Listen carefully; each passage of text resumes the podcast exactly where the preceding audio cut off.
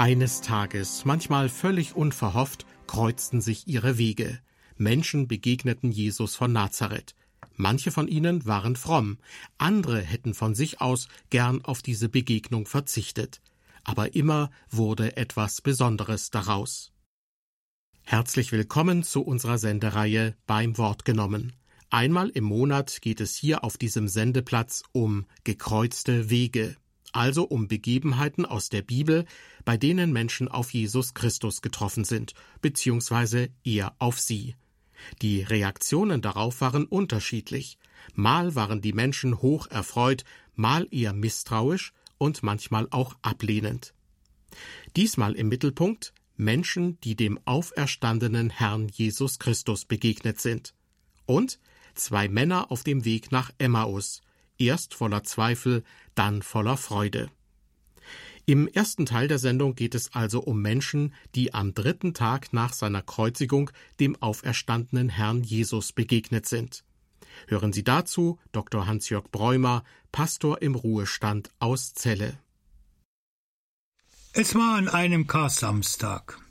Faust, im ersten Teil von Goethes Tragödie, sitzt an seinem Pult. Nach durchwachter Nacht setzt Paus die Schale an den Mund, um mit einem Trunk den Morgen zu begrüßen. Er hört den Choral Christ ist erstanden. Er stockt, nimmt die Schale vom Mund und spricht Welch tiefes Summen, welch ein heller Ton, zieht mit Gewalt das Glas von meinem Munde, verkündiget ihr dumpfen Glocken schon des Osterfestes erste Feierstunde? Noch einmal dringt der Chor der Engel Christ ist erstanden an sein Ohr. Er reagiert. Was sucht ihr mächtig und gelind? Ihr Himmelstöne mich im Staube, klingt dort umher, wo weiche Menschen sind. Die Botschaft hör ich wohl. Allein mir fehlt der Glaube. Das Wunder ist des Glaubens liebstes Kind. Ähnlich wie Faust mag es den Gegnern Jesu ergangen sein. Sie verfolgten Jesu Tod auf Golgatha. Sie hatten miterlebt, was in der Todesstunde Jesu geschah, ohne ihre Einstellung zu Jesus auch nur im geringsten zu ändern. Nach dem Bericht des Evangelisten Matthäus hat sich Folgendes ereignet. Die Erde erbebte, die Felsen wurden gespalten, die Gräber wurden bloßgelegt und die entschlafenen Heiligen wurden erweckt. Der geeignete Platz, diesen Text zu verorten, ist die katakombenähnliche Anlage der sogenannten Prophetengräber. Sie liegt einige Meter vor der Anhöhe zum Ölberg, und zwar oberhalb des jüdischen Friedhofes. Steht man in der zentralen Rotunde mit ihrer Öffnung an der Decke, erkennt man, dass es sich ursprünglich um eine Zisterne handelte. Diese bekam nachträglich einen Zugang vom Westen her und wurde zu einer frühjüdischen Grabanlage mit 40 Schiebegräbern umfunktioniert. Die dreimalige passive Aussage, die Felsen wurden gespalten, die Gräber wurden bloßgelegt, die entschlafenen Heiligen wurden erweckt, zeigt, dass Gott selbst am Werk war. Das Öffnen des Verschlossenen und das Erwecken dessen, was tot war, ist allein Gottes Werk. Die Juden zur Zeit Jesu wussten, dass zu Beginn der messianischen Zeit die folgende Verheißung des Propheten Hesekiel in Erfüllung geht. Ihr sollt erfahren, dass ich der Herr bin, wenn ich eure Gräber öffne und euch mein Volk aus euren Gräbern heraushole. Hesekiel 37, 13. Ein Blick in die vorchristliche rabbinische Literatur zeigt, dass die Gerechten schon in den Tagen des Messias der Auferstehung gewürdigt werden. Da in jüdischer Sicht die messianische Zeit als Zeit der absoluten Heilsvollendung gilt, bringt sie auch eine teilweise Auferstehung der Toten. Für die schriftkundigen jüdischen Gegner Jesu, trifft in besonderer Weise das Wort zu, die Botschaft höre ich wohl, allein mir fehlt der Glaube. Sie hatten die große Chance Jesu als ihren Messias zu erkennen, verpasst. Das Zerspalten der Felsen und das Bloßlegen der Gräber war nicht das einzige Wunder im Zusammenhang mit dem Sterben Jesu am Kreuz. Im Bericht des Matthäus heißt es, die Heiligen standen auf und gingen aus den Gräbern nach seiner Auferstehung und kamen in die heilige Stadt und erschienen vielen. Matthäus 27, 53. Die Auferweckung der entschlafenen Heiligen fiel nicht zeitlich mit dem Tode Jesu zusammen. Es heißt bei Matthäus ausdrücklich, nach Jesu Auferstehen kamen sie aus den Gräbern heraus. Das heißt, die Auferweckung der entschlafenen Heiligen ereignete sich nach dem Zeitpunkt der Auferstehung Jesu. Sie waren erst nach der Auferstehung Jesu erweckt worden. Erstling der aus dem Tode Erstandenen ist und bleibt Jesus. Erst nach Jesu Auferstehung versammelten sich die auferweckten Heiligen mit dem Messias in der heiligen Stadt, um die eschatologische Wende, die sich mit seinem Kreuzestod ereignet hat, anzuzeigen. Auf die Frage, Wer die entschlafenen Heiligen waren, gibt Ignatius von Antiochien, gestorben zwischen 107 und 110 nach Christus, folgende Antwort. Schon die Propheten waren Jesu Schüler und erfüllt vom Heiligen Geist. Sie warteten auf ihn, ihren Lehrer. Deswegen hat er sie von den Toten auferweckt, als er kam, weil sie dadurch ihr Verhalten durch ihre Erwartung Zeugnis ablegten. Nach den sogenannten Pilatusakten, ältester Beleg um 375 nach Christus, wurden nach der Auferstehung Jesu mit den Propheten auch die Patriarchen, die Erzväter, auferweckt. Viele Kirchenväter und Ausleger nehmen an, dass die am Ostertag auferweckten Patriarchen und Propheten nicht wieder dem Tod anheimfielen. Sie seien vielmehr spätestens zusammen mit Jesus ins himmlische Jerusalem eingegangen. Im Bericht des Evangelisten Matthäus steht davon nichts. Matthäus kommt es in seinem Bericht allein darauf an, aufzuzeigen, dass das, was Jesus sterben tat, offenbar wurde, was sein Tod in den Gräbern wirkte. Für die Juden damals war es die einmalige Chance, Jesus als den Messias zu erkennen. Die Jerusalemer Juden zur Zeit Jesu ließen sich durch dieses für sie gewirkte Wunder Gottes nicht überzeugen. Die Auferweckung vieler Heiliger ist und bleibt ein Zeichen dafür, dass Gott sein geliebtes und erwähltes Volk nicht aufgibt.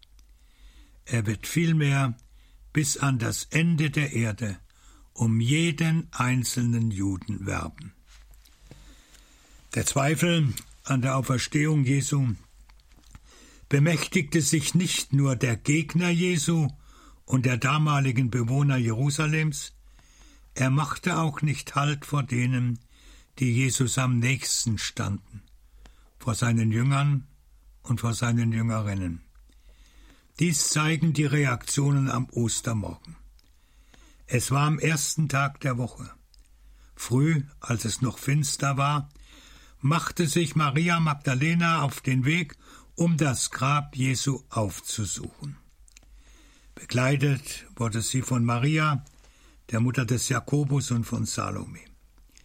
Sie wollten Jesus den letzten Dienst erweisen. Sie hatten vor, den Leichnam Jesu zu salben. Was sie bewegte, fasst Madeleine Geisbührer in die Worte Die Töpfe mit Salben und Kräutern, unendliches Gewicht in unseren Händen. Wir wollen unsere Hoffnung einbalsamieren, denn er ist tot.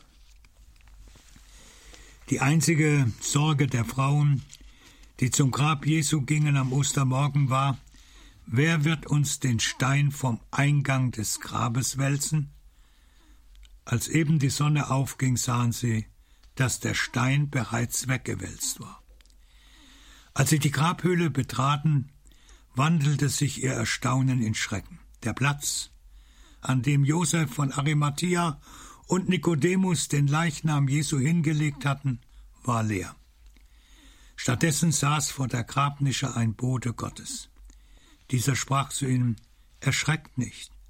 Ihr sucht Jesus von Nazareth, den Gekreuzigten. Er ist auferstanden. Geht schnell und sagt seinen Jüngern, er ist auferstanden.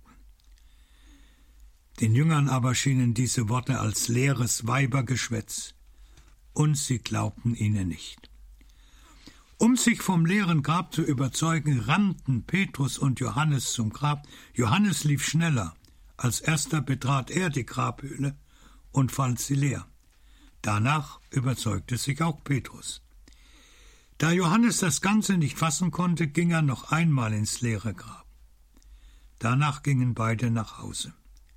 Mehr wird von ihnen nicht gesagt. Anders verhielt sich Maria Magdalena. Sie setzt sich in den Garten in der Nähe des Grabes und weinte. Am Ostermorgen sah für Maria Magdalena alles dunkel und aussichtslos aus. Jesus war tot, und selbst seine irdische Hülle war aus dem Grab verschwunden. Als sie in der Nähe des Grabes saß und weinte, hörte sie eine Stimme Frau, warum weinst du? Wen suchst du? Die Magdalenerin dachte, es sei der Gärtner. Da nannte Jesus sie bei ihrem Namen Maria. Der Name ist das schönste Wort, mit dem ein Mensch angeredet werden kann. Der Name kennzeichnet den Menschen als Einzelnen, als unverkennbar, als Persönlichkeit mit seiner eigenen Würde. Eine der großen Gotteszusagen lautet Ich habe dich bei deinem Namen gerufen, du bist mein. Nennt Gott, nennt Jesus einen Menschen mit Namen, dann heißt dies so viel wie Ich kenne dich, ich verlasse dich nicht, du bist mein. Als Jesus sagte Maria, trat die Frau aus Magdala aus ihrer Gestaltlosigkeit heraus. Maria bedeutete für sie so viel wie der Zuspruch Jesu Maria, meine Geschichte mit dir ist noch nicht zu Ende. Am Anfang der Gewissheit, dass Jesus lebt, steht das Angesprochenwerden von Jesus. Es kommt alles darauf an, dass wir einmal aus dem Munde Jesu unsere Namen hören und dass wir beim Hören eines Bibelwortes genau wissen, jetzt meint er mich. Maria Magdalena fiel es wie Schuppen von den Augen. Sie wusste, ihr gegenüber stand nicht der Gärtner, es war Jesus, der zu ihr sagte, Maria. Und über ihre Lippen kam auch nur ein einziges Wort. Rabuni. Damit war alles gesagt, was sie im Innersten bewegte. Rabuni ist etwas anderes als Rabbi. Jesus war es gewohnt, selbst von seinen Gegnern mit Rabbi, Meister angesprochen zu werden. In der altjüdischen Literatur kommt Rabuni als Anrede des Menschen äußerst selten vor dagegen häufig als Anrede an Gott. Rabuni ist zu übersetzen mit mein Gott, mein Herr und mein Gott. Dem Auferstandenen begegnen heißt, wie Maria vor Jesus niederzuknien und das eine Wort zu sprechen. Rabuni. Es ist das Gebet, Jesus, sei du mein Gott, sei du mein Herr. Es ist das Bekenntnis, du Jesus, bist mein Gott, du bist mein Herr. Mit diesem Gebet und Bekenntnis wurde Maria Magdalena die erste, die vom Osterzweifel zum Osterglauben kam. Die weitere Reaktion der Magdalenerin ist mehr als begreiflich. Sie streckte die Hand nach Jesus aus und wollte ihn festhalten. Dabei sagte Jesus zu ihr nicht, Rühr mich nicht an, so übersetzt es Luther. Das von Johannes gewählte Verbum ist hier nicht dasselbe wie berühren, anrühren, betasten. Das Betasten erlaubte Jesus Thomas, dem Zweifler. Was Jesus zu der Magdalenerin sagte, lautet Halt mich nicht fest, lass mich los. Versuche nicht die alte Zeit zurückzuholen. Versuche nicht Vergangenes zur Gegenwart zu machen. Diese Welt hier ist nicht alles. Ich gehe zu meinem Vater, ich werde den Thron einnehmen, ich werde herrschen und ich werde wiederkommen. Dies sollten auch die Jünger Jesu erfahren. Deshalb sagte Jesus zu Maria Magdalena, Geh und sage es meinen Brüdern. Und von Maria Magdalena heißt es, sie verkündigte den Jüngern, Ich habe den Herrn gesehen, und dies hat er zu mir gesagt. Da Maria als Botin, als Apostelin zu den Jüngern, den Aposteln gesandt wurde, wird sie von den Kirchenvätern die Apostelin der Apostel genannt. Maria Magdalena ist das Gegenbild zu Goethes Faust. Faust sagte, bei den Glocken, die zum Ostergottesdienst einluden, die Botschaft höre ich wohl, allein mir fehlt der Glaube. Maria dagegen antwortete, Rabuni, mein Herr und mein Gott. Maria aus Magdala war die erste, die den Osterzweifel besiegte und zum Osterglauben fand. Die Botschaft von der wirklichen Auferstehung Jesu ist für den christlichen Glauben unaufgehbar. Jede Umdeutung ist für den christlichen Glauben von tödlicher Wirkung. An der Auferstehung hängt alles. Ostern erleben heißt, wie bei Maria Magdalena, unter der Anrede Jesu stehen, Jesu Lebenswort hören und antworten, Rabboni, Jesus, mein Herr und mein Gott. Sie hörten Dr. Hans-Jörg Bräumer über besondere Begegnungen mit Jesus Christus nach seiner Auferstehung.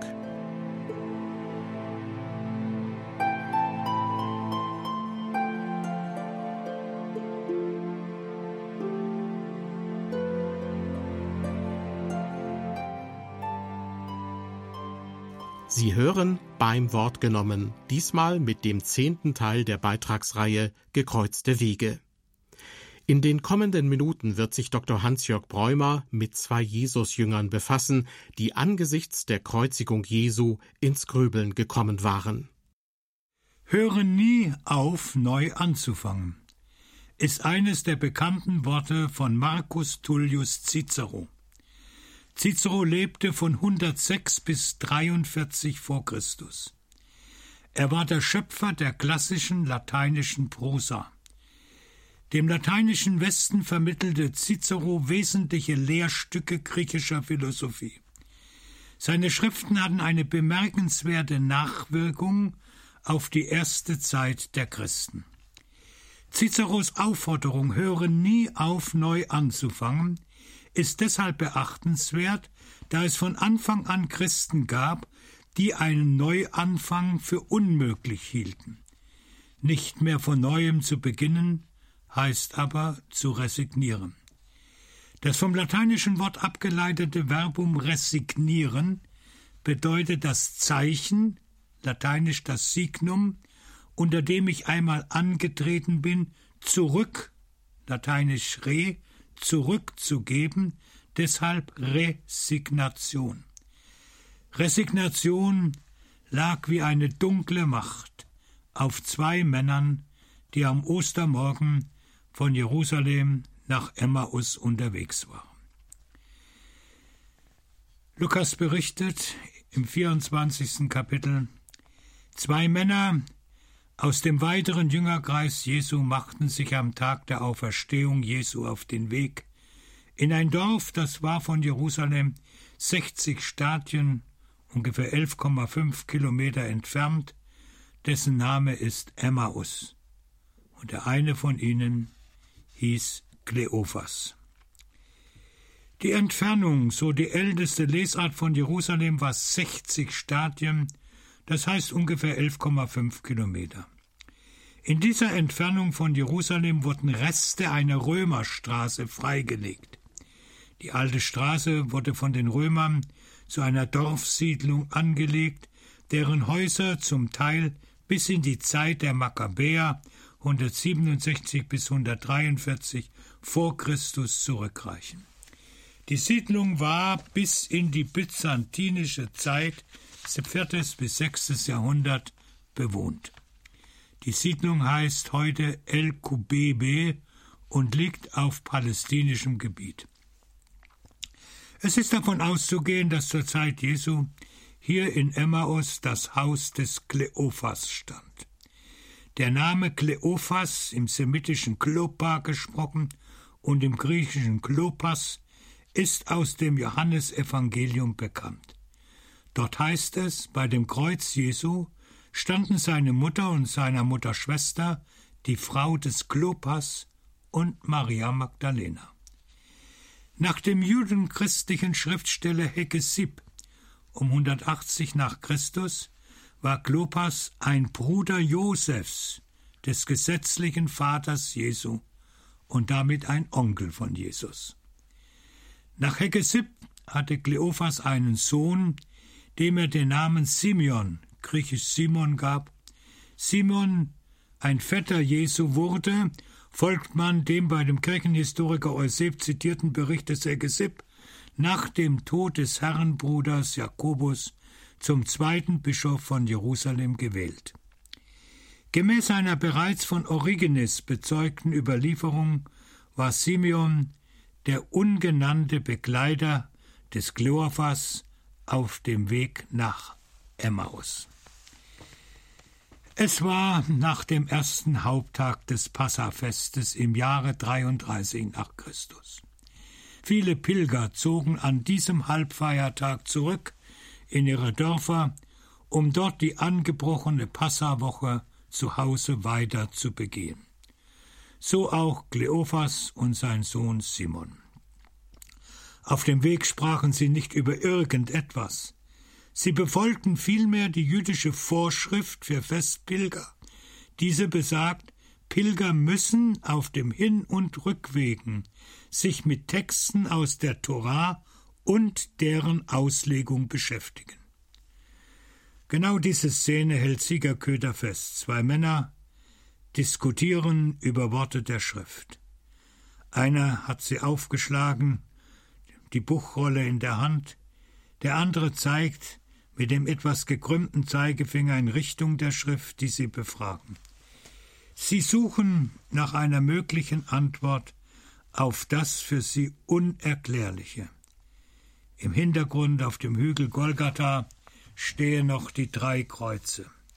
Sie ragen in den blutroten Himmel hinein, Leitern sind angelegt, die Leichname der Hingerichteten sind bereits abgenommen, über der untergehenden Sonne breitet sich immer dunkler werdende Nacht aus.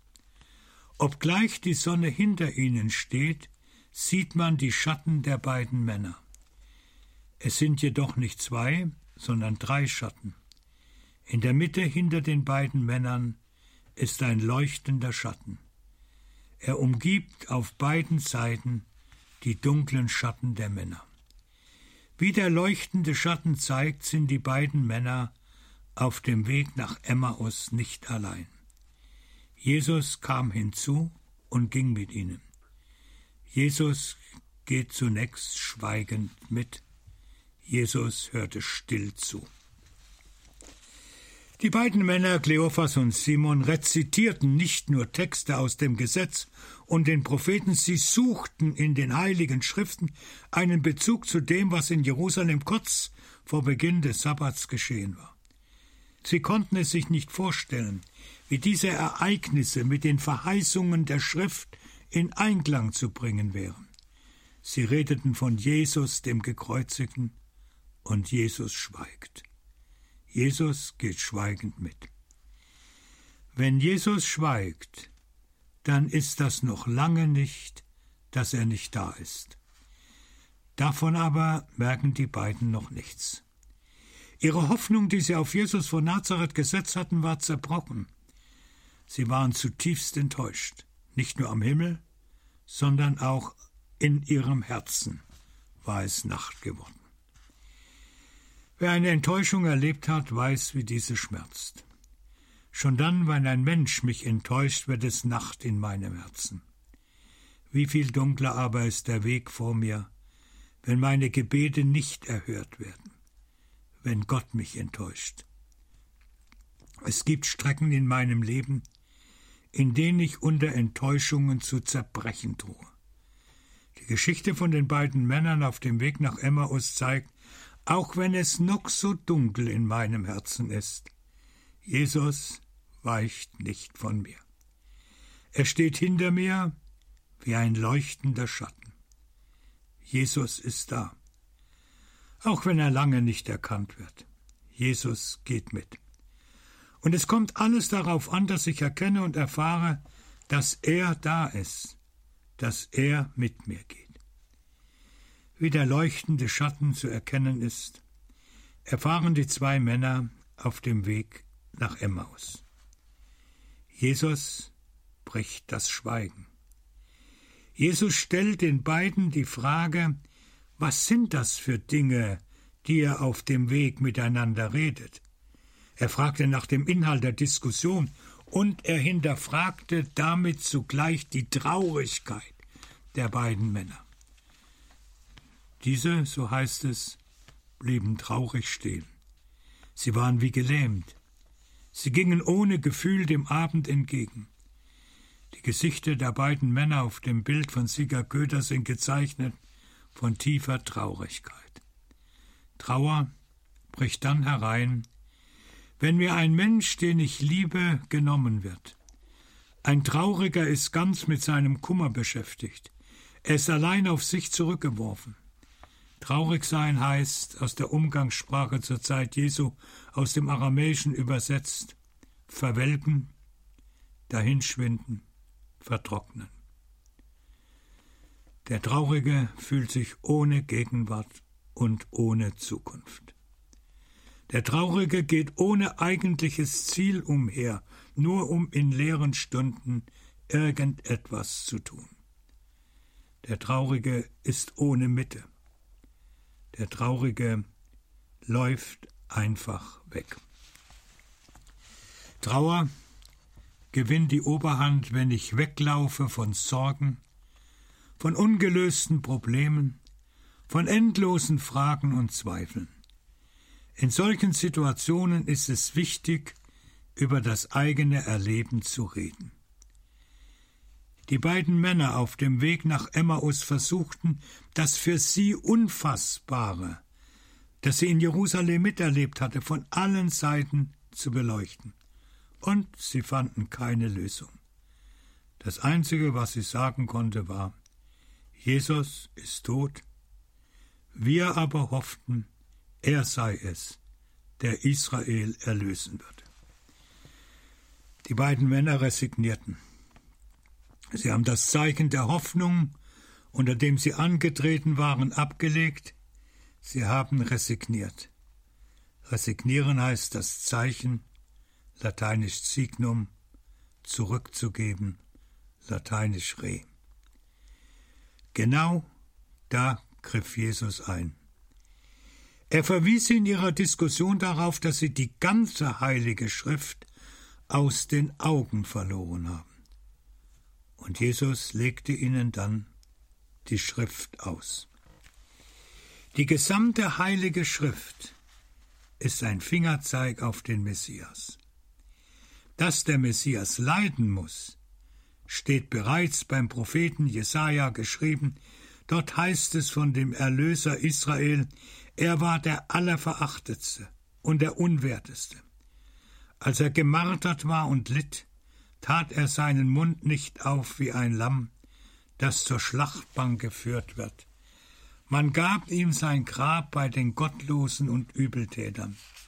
Er hat die Sünden der vielen getragen und hat für die Übeltäter gebetet. Das ist der Erlöser Israels. Der Weg Jesu zum Kreuz ist für den, der die ganze Schrift stehen lässt, nichts Überraschendes. Es musste alles so kommen. Wir können Jesus nur als den Gekreuzigten haben. Noch haben Kleophas und sein Sohn Simon den Fremden mit dem leuchtenden Schatten nicht erkannt. Ihre Augen blickten wie gebannt in das in der Schrift Jesaja aufgezeichnete. Plötzlich verstanden sie, was damals der Prophet vom Messias sagte. Der Fremde hatte sie gelehrt, die ganze Schrift unter dem Blickwinkel von Golgatha zu lesen. Das gilt bis heute. Vom Ende her will die Bibel betrachtet und gelesen werden, damit aus allen Büchern das eine Wort Gottes über Christus vernommen wird. Vom Ende her und auf den Anfang zurückgegriffen und dann von Mose über die Propheten wieder auf das Ende zugegangen. Christus ist also Ziel und Mitte der ganzen Schrift. Und Jesus blieb bei ihnen. Im biblischen Text heißt es, es geschah, da er mit ihnen zu Tische saß, nahm er das Brot, dankte, brach's und gab's ihnen. Da wurden ihre Augen geöffnet, und sie erkannten ihn. Und er verschwand vor ihnen. Die beiden Emmaus-Jünger waren angekommen. Den für sie immer noch Unbekannten luden sie ein, den Abend und die Nacht bei ihnen zu bleiben, und zwar mit den bekannten Worten Bleibe bei uns, denn es will Abend werden. Sie waren unterrichtet, Jesus hat ihnen die Schrift gedeutet, er hatte ihnen ihr Verständnis dafür geweckt, dass der lang erwartete Messias der Gottesknecht sei, der nach dem Zeugnis der Schrift leiden muss. Wir können Jesus nur als den Gekreuzigten haben. Die Jünger waren zu Hause angekommen. Und zwar nicht nur buchstäblich, sondern auch im tieferen Sinn des Wortes. Der Fremde saß mit ihnen am Tisch. Um ihm Ehre zu erweisen, bat man ihn, die Mahlzeit zu eröffnen. Dies geschah damals so, der Hausvater und nur in großen Ausnahmen der Ehrengast spricht den Segen über Brot und über den Kelch. Er bricht das Brot und teilt es aus. In dem Augenblick sahen die Männer von Emmaus zum ersten Mal die Hände des ihnen noch Fremden. Sie waren durchbohrt. Die Wundmale der Nägel waren deutlich zu erkennen. Und da fiel es ihnen wie Schuppen von den Augen. Ihr Gast war Jesus, der Gekreuzigte. Ein polnischer Schnitzer stellt dies so dar. Jesus sitzt mit den beiden Jüngern am Tisch, bricht das Brot, im Hintergrund steht die Frau des Kleophas, deutlich sichtbar stellt der Künstler die durchbohrten Hände Jesu dar. Damit ist für die beiden Jünger aller Zweifel ausgeräumt. Ihr Gast ist Jesus. Der Gekreuzigte lebt. Es ist wahr, was die Frauen am Ostermorgen erzählte. Ihr Bericht, dass Jesus lebt, ist kein leeres Weibergeschwätz, für den Schnitzer der Szene kann nur eine das Geschehen nicht fassen. Es ist die Frau des Kleophas. Fassungslos steht sie da. Ihr Mund ist weit geöffnet, als wollte sie sagen, das Ganze kann nicht wahr sein. Ich stand unterm Kreuz. Ich habe es mit angesehen, wie er am Kreuz starb. Ob auch sie zum Glauben an Jesus fand, wird nicht berichtet. Darüber steht uns auch kein Urteil zu. Bei der Auslegung der Schrift durch den Fremden war das letzte Wegstück kurz geworden. Als sie an ihrem Hause in Emmaus angekommen waren, luden sie den Fremden ein, die Nacht bei ihnen zu bleiben. Sicher war das ein Gebot der Gastfreundschaft. Für sie aber kam ein zweites hinzu. Sie wollten weiter mit dem Fremden über die Auslegung reden. Hatte der Fremde nicht gesagt, Musste nicht Christus solches leiden, um zu seiner Herrlichkeit einzugehen?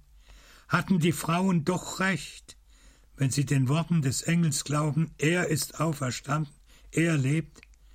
Noch konnten die zwei Männer auf dem Weg nach Emmaus das Ganze nicht fassen. Der Weg, dem Auferstandenen zu begegnen, ist derselbe geblieben wie damals. Über allem steht, der Auferstandene ist näher, als wir denken. Er ist da wie ein leuchtender Schatten. Er geht mit, auch wenn wir ihn noch nicht erkennen.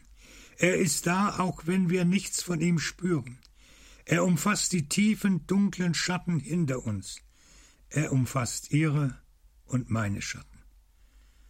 Was Sie und ich dazu beitragen können, dass die Osterfreude auch uns ergreift, ist zweierlei. Hören auf die Worte der Schrift, hören, bis unser Herz bewegt wird. Rückblickend, sagten die beiden Männer auf dem Weg nach Emmaus, brannte nicht unser Herz in uns, als er mit uns redete. Wir können Jesus nicht leibhaftig begegnen, aber wir haben das Zeugnis derer, die ihn gesehen haben. Dies gilt es immer neu zu lesen und zu hören. Auch wir können uns mit der Bitte an Jesus wenden. Bleibe bei uns. Diese Bitte wird zum Gebet, wenn wir einfach Herr davor setzen. Herr, bleibe bei uns. Oder ganz persönlich, Jesus, bleibe bei mir. Johannes Kuhn hat diese Bitte Herr, bleibe bei uns folgendermaßen umschrieben. Du Licht in unseren Dunkelheiten, bleibe bei uns. Du Freund unseres Alleinseins, bleibe bei uns. Du Friede in unseren Ängsten, bleibe bei uns. Du, der du weißt, warum wir nicht schlafen können, bleibe bei uns. Bleibe bei uns, Herr, mit dem, was du hast, was du kannst, was du bist, was du gibst, was du änderst an uns. Herr, bleibe bei uns. Wichtig allein ist, dass Sie und ich Jesus, dem gekreuzigten und auferstandenen, begegnen. Eine solche Begegnung und erst recht eine Ankunft am Abend des Tages und des Lebens kann der Mensch nicht machen. Das alles bleibt ein Geschenk. Die echte Sehnsucht des Herzens wird erfüllt werden, nicht selten unter dem Schatten und Dunkel leidvoller Ereignisse. Erst wenn wir die dunkelsten Stunden überlebt haben, ahnen wir, was Auferstehung heißt. Die beiden Jünger von Emmaus waren angekommen. Jeder Mensch ist dazu berufen, einmal anzukommen. Für viele ist es erst der Abend des Lebens. Ankommen heißt, zur Erkenntnis kommen, dass Gott alle Wege des Lebens mitgegangen ist. Ankommen heißt sich geborgen wissen. Ankommen heißt, das Unfassbare wird fassbar. Jesus lebt, er ist gegenwärtig, auch wenn er nicht sichtbar ist. Ankommen heißt Jesus begegnen. Die Begegnung mit Jesus ist die Begegnung für das Leben aus dem Tod. Die beiden Emmaus-Jünger waren angekommen. Am liebsten hätten sie Jesus festgehalten. Jesus aber ließ sich nicht festhalten. Er entschwand vor ihren Augen. Kaum erkannten die beiden Männer von Emmaus Jesus, da war er auch schon verschwunden. Diese Szene hält Sieger Köder auf seinem Bild vom Mahl in Emmaus fest. Kleophas und Simon hatten Jesus erkannt. Am liebsten hätten sie ihn festgehalten, er aber entglitt dem Zugriff. An dem Platz, an dem er saß, war nur noch ein heller Schein zu sehen. Der ältere von beiden hält mit beiden Händen das Brot fest, das er aus den Händen Jesu empfangen hatte. Sein Sohn Simeon hat sein Gebetsschal zurückgestreift, um einen freien Blick zu haben. In der Hand hält er das Glas mit Wein. Die andere Hand streckt er dem Auferstandenen entgegen. Das Licht des Auferstandenen fällt auf sein Gesicht und auf sein rotes Gewand. Kaum hatten sie Jesus erkannt, gab es für sie kein Bleiben. Sie machten sich noch an demselben Abend auf nach Jerusalem. Die dort versammelten Jünger, so nahmen sie es an, hielten die Nachricht der Frauen, dass Jesus lebt, immer noch für ein leeres Weibergeschwätz. Ihnen wollten sie erzählen, er saß mit uns am Tisch. Wir haben seine Wundmale gesehen. Er lebt. Er ist wahrhaftig auferstanden. Ihre Resignation war überwunden. Sie hatten das Zeichen, lateinisch das Signum, unter dem sie vor Jesu Kreuzigung lebten, wieder zum Zeichen ihres Lebens gemacht. Für sie hatte ein neuer Anfang begonnen. Auf dem Platz, an dem Jesus saß, so malte Sieger Köder, liegt immer noch das gebrochene Brot und steht immer noch das Glas mit Wein. Brot und Wein auf dem leeren Platz sind für Sie und mich Einladung, aus Jesu Händen Brot und Wein zu empfangen. Es gibt keinen Ort, an dem uns Jesus so nahe ist, wie beim Empfang von Brot und Wein beim heiligen Abendmahl. Das von Jesus uns als Testament hinterlassene Abendmahl ist die Gelegenheit, immer neu anzufangen. Die von Marcus Tullius Cicero überlieferte philosophische Weisheit Hör nie auf, neu anzufangen, wurde zu einem Schlüsselwort der frühen Christen. Es ist die knappe und klare Formulierung, die in der lateinischen Sprache lautet Semper incipe, allzeit fang an. Das Abendmahl ist für Christen der Ort, an dem wir immer dann, wenn wir nicht mehr glauben können und resignieren wollen, neu anfangen können. Die Resignation der beiden Männer auf dem Weg nach Emmaus war abgrundtief. Es war ein langer Weg, bis sie aus ihrer Resignation herausfanden. Die 1960 geborene Französin Madeleine Geisbührer fasst den Neuanfang, die die beiden Männer aus Emmaus erlebten, in die Zeilen Ihn zu sehen zwischen den zwei Jüngern aus Emmaus, unerkannt. Ihn zu sehen, wie er zuhört, geduldig und liebend ihn zu hören, wie er tröstet, erzählt, erklärt, ihn zu sehen, wie er Brot bricht und austeilt, sie zu sehen, wie sie erkennen, Jesus, den Auferstandenen. Sie hörten Dr. Hans-Jörg Bräumer, Pastor im Ruhestand aus Celle. Diesmal im Mittelpunkt Menschen, die dem auferstandenen Herrn Jesus Christus begegnet sind und zwei Männer auf dem Weg nach Emmaus, erst voller Zweifel, dann voller Freude. Ich bedanke mich nun für Ihr Interesse und verweise Sie noch auf unsere Audiothek im Internet unter irfplus.de sowie auf unsere kostenlose IRF Plus App. Dort können Sie sich diese Sendung jederzeit noch einmal anhören oder sie auch an andere Leute weiterempfehlen.